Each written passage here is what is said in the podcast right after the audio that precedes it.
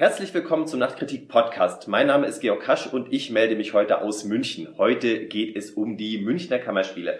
Die Münchner Kammerspiele gehören zu den ersten Häusern im deutschsprachigen Theater schon seit Menschengedenken. Seit Herbst amtiert hier Matthias Lilienthal. Der war vorher in Berlin am Hau und war davor Dramaturg bei Frank Kastorf. Noch stehen ein paar Premieren an, aber vielleicht ist es trotzdem ein guter Moment, diese Dreiviertelspielzeit mal zu bilanzieren. Bei mir sitzen Cornelia Fiedler und Michael Stadler, beide Nachtkritik-Korrespondenten aus München. Und mit denen will ich heute reden darüber, wie die Spielzeit bislang gelaufen ist. Wenn ihr die erste Spielzeit von Matthias Lilienthal in drei Worten beschreiben müsstet, welche wären das? Hysterie, Hybridisierung und Normalität. Okay, ich mache das eher mit Adjektiven. Experimentierfreudig, heiter und missglückt. Die Intendanten der Vorgänger, das waren äh, Baumbauer und Simons, die waren ja von großer Kontinuität geprägt, sowohl im Ensemble als auch von der Auswahl der Regisseure. Jetzt ist ein Bruch da. Was ist da eigentlich anders? Also was sich stark verändert hat, finde ich, ist, dass es weniger, extrem weniger Schauspielertheater gibt. Ich meine, so ein Theater, wo wirklich jemand eine Rolle spielt. Lilienthal setzt stark auf die Ästhetik der freien Szene. Es gibt sehr viel Performance-Theater. Er setzt stark auf ein politisches Theater, wobei ihm ähm, auch, so wie man es in Interviews lesen kann, äh, ihm bewusst ist, dass, dass das Theater einen eher geringen Einfluss auf politische Vorgänge haben kann. Aber er meint, man muss es auf jeden Fall versuchen und es gibt also sehr viele Projekte, es ist wahnsinnig viel los. Es gab Shabby Shabby am Anfang. Es ähm, gibt jetzt ein Flüchtlingscafé momentan zum Beispiel. Das hat er jetzt etabliert. Das sind solche Änderungen, die stark auffallen. Da würde ich mal einhaken. Ja? Ich finde das keine Änderung. Es ist verstärkt, aber es ist eine Kontinuität da, nämlich zum Beispiel in der Zusammenarbeit mit dem Bayerischen Flüchtlingsrat. Das gab's bei Simons, das hat der etabliert und es ist, äh, Lilienthal macht es weiter. Verstärkt es, klar, aber das ist nämlich für mich das Signifikante an der Spielzeit, dass so die Attitüde, wir machen alles neu, die ist neu. Und wenn man dann genau hinschaut, dann gibt es in einigen Punkten wirklich Kontinuitäten. Auch da aber in Interviews hat Lilienthal gesagt, dass er nicht den ganz harten Schnitt machen möchte. Also er hat gemeint, er will schon eine Kontinuität haben. Also auch was das Ensemble angeht, hat man ja erwartet, dass es da wesentlich stärkere Veränderungen gibt, aber er hat im Grunde relativ viele Leute aus der früheren Simons-Zeit behalten und hat eben neue hinzugespielt, aus anderen Sparten auch. Also so jemand wie Jelena Kulic, die eher eine Jazzsängerin ist, aber natürlich auch Schauspielerfahrung hat, das neue Ensemble und so weiter. Apropos Ensemble, ähm, wie sieht's denn aus? Also gerade wenn ich jetzt so denke an Annette Paulmann oder an... Äh, Anne Drexler ist weiterhin da. Genau. Peter Brombacher, Thomas Schmauser.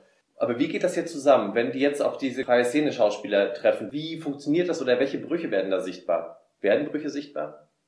Ich finde, das geht gut zusammen. Also, die sind auf beiden Seiten, oder wenn man überhaupt von zwei Seiten sprechen kann, hochprofessionell und die Spielweisen, glaube ich, können sich durchaus gegenseitig befruchten. Also da habe ich jetzt nie den Eindruck gehabt, dass da irgendwie so ein so eine Spalte auf der Bühne ist, über die man nicht wegkommt. Also das Besondere ist, glaube ich, auch, dass er eben äh, diese, diese freien Gruppen mit dem Ensemble zusammenwürfelt. Wie ist denn das Ergebnis, wenn ihr einfach mal zurückdenkt an die Premieren?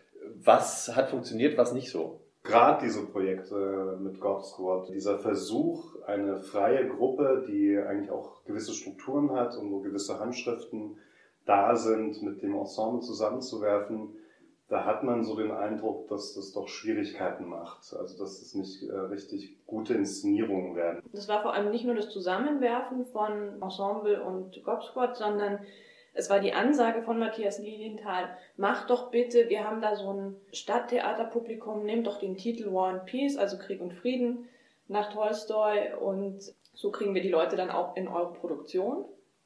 Also so ein Bild vom Stadttheaterpublikum ist erstmal da.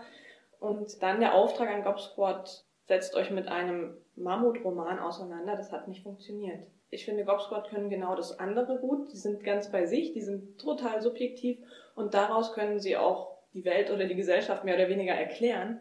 Aber das Umgekehrte war richtig öde. Mhm. Und was hat funktioniert? Also ich habe vorhin gesagt missglückt, weil ich glaube tatsächlich im Sinne des Wortes, ich glaube, es, die Gruppen, die da gespielt haben, hatten bisher noch nicht so viel Glück, weil ich finde diesen, diese Ansätze, diese Experimentierfreude finde ich super. Und es ist ein unglaublich vielseitiges, überbordendes Programm, das geboten wird. Also man hat als, als Journalist auch total Probleme, da folgen zu können, weil es gibt wahnsinnig viele Gastspiele, es gibt viele Aktionen, die Premieren sind eigentlich alle spannend, so von den Titeln her. Insofern finde ich, ist dieses Versprechen auch eingelöst worden. Und er hat auch versprochen, das Theater weiter zu internationalisieren. Ich glaube, diese Versprechen löst er ein. Und was man auch sagen muss, er war klug genug, auch in Interviews immer wieder zu sagen, dass ihm klar ist, dass, sie, dass das Ensemble und dass das Theater oft auf die Fresse legen wird. Und das ist im Grunde leider relativ häufig passiert. Also ich persönlich habe da ein Verständnis dafür, dass das halt erstmal im ersten Jahr auch schwierig ist. Wie sieht das denn in München aus? Wie kommt das Theater hier an? Also es ist nicht so, dass die Leute wegbleiben. Die Auslastung war jetzt bis März bei 75,2 Prozent. Mhm. Das ist mehr als 2014 unter Simons. Das ist natürlich auf die ganze Spielzeit gerechnet bei Simons, aber die Leute kommen erstmal hin. Ob die nach der Pause noch da sind, ist eine andere Frage. Also ich war jetzt gerade in ähm, Nichts von euch auf Erden von Rainer Diergel, inszeniert von Felix Rotenhäusler. Da war noch zwei Drittel bis die Hälfte da nach der Pause. Und die aber, glaube ich, durchaus mit einem Interesse und auch einem Willen, sich diese neue, andere Ästhetik anzutun. So. Und da sind, glaube ich, auch viele Abonnenten dabei, mhm. die da einfach, die, die stehen zu ihrem Theater, egal wer da gerade ist, und das ziehen sie sich rein und das halten sie aus. Und am Ende haben sie vielleicht was verstanden oder gelernt oder sich auch einfach nur geärgert. Nun ist es ja so, dass zum Theatertreffen Mittelreich eingeladen ist von den Kammerspielen von Bierbichler in einer Inszenierung von Anna-Sophie Mahler. Das ist ja erstmal ein relativ großer Erfolg für Matthias Lilienthal, dass er gleich in seiner ersten Spielzeit eingeladen wurde. Oder ist es etwa so, dass es eine freundschaftliche Geste an Matthias Lilienthal sowohl als auch an die Kammerspiele ist? Ich glaube schon, dass es ähm, eine Konzession ist an die Kammerspiele, so eine Art Würdigung für diese, auch für Lilienthal und seinen Ansatz hier. Ich finde das eigentlich problematisch. Man kann sich wirklich auch nach, nach jungen, starken, innovativen, guten neuen Theater umschauen fürs Theatertreffen und nicht so sehr den Häusern oder den bekannten Köpfen hinterherlaufen. Mittelreich ist aber auch wirklich eine spannende Produktion. Die hat die Kritik gespalten und in dem Fall finde ich auch auf eine interessante Weise, weil es ist eben ähm, diese Adaption von dem Bierwichler-Roman, aber nicht als handfestes Bauerntheater, was man erwarten könnte. Also dass man so den Bierbichler und die Sprache von dem Bierbichler ganz handfest präsentiert bekommt, sondern äh, man hat jemanden wie Stefan Merki, der den Großbauern spielt, ja, ähm, was ja auch eine, schon eine seltsame Besetzung ist oder auch eine gegen den Strich Besetzung. Und das Ganze wird als Requiem aufgeführt. Die Farben sind eher fahl, der Ton ist eher elegisch. Ähm, es gibt sehr schönen Chorgesang. Die, die Bühne ist wahnsinnig spannend. Es gibt verschiedene Ebenen, verschiedene Erinnerungsräume, die da aufgebaut wurden. Und dadurch ist es eine Inszenierung geworden, die gegen die Erwartungen des Zuschauers geht und viele sehr spannende Momente hat. Wenn ihr mal über die vergangene Spielzeit nachdenkt, habt ihr eine Lieblingsproduktion?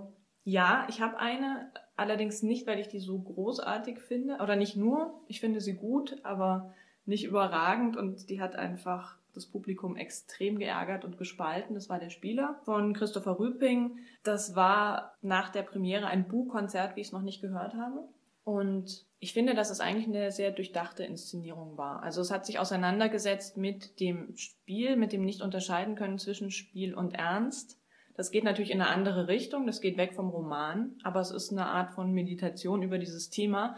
Hat auch total genervt. Thomas Schmauser springt da auf der Bühne rum und schreit und führt sich auf wie ein kleines Kind. Und dazu gibt's noch vier Kinder, die das auch machen, die aber auch die Erwachsenen in ihren erwachsenen Rollen ganz großartig parodieren. Ja, Mist, witzigerweise ist das auch meine Lieblingsproduktion. Und ich kann das nicht so gut äh, zusammenfassen wie Cornelia, insofern sage ich was anderes ich finde, Kammerspiele ist auch das, was eben jenseits der Premieren stattfindet. Und interessanterweise finde ich fast spannender, was an Gastspielen hier passiert. Es gab keinen Applaus für Scheiße. Something for the Fans, so eine Preziose mit Damien Radgatz, der jetzt hier äh, Ensemblemitglied ist. Und diese Dinge machen unglaublich Spaß und da funktioniert dieses Prinzip Lilienthal auch toll. Also er hat offenbar wahnsinnig viele Ideen und es gibt ein unglaublich vielseitiges Programm. Neben den Premieren, bei denen eben dann doch viele nicht so sonderlich beglückt sind.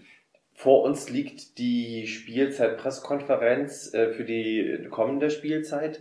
Was würdet ihr euch für die neue Spielzeit wünschen? Ich würde mir wünschen, dass Gob Squad nochmal ohne Einmischung hier arbeiten darf, weil dann kommt garantiert was Besseres raus. Und ähm, wenn es um Internationalisierung geht, was du vorhin gesagt hattest, fände ich es mal eine, eine sehr wünschenswerte Einrichtung, dass man nicht immer nur englische Übertitel hat, sondern vielleicht mal türkische, wie es es in Dortmund gibt oder jetzt vielleicht auch arabische, wenn man schon ein Café für Geflüchtete einrichtet und versucht, da einen Kontakt herzustellen.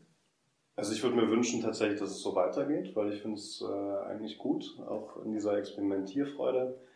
Ich finde die Farbe, wie man es auch nennen will, Schauspielertheater, Rollenspiel, die wurde bisher mit äh, Rocco und seine Brüder gespielt und jetzt wahrscheinlich auch mit Amerika von Stefan Pucher. Da erwarte ich auch, dass das halt äh, eher klassischeres Stadttheater sein wird, aber mir fehlt diese Farbe doch ein bisschen. Also es ist ein bisschen so, wenn man jetzt jedes Mal in die Kammerspiele geht und jedes Mal wird man mit einer freien Gruppe oder mit dieser Ästhetik konfrontiert, dann kann auch das langweilig werden.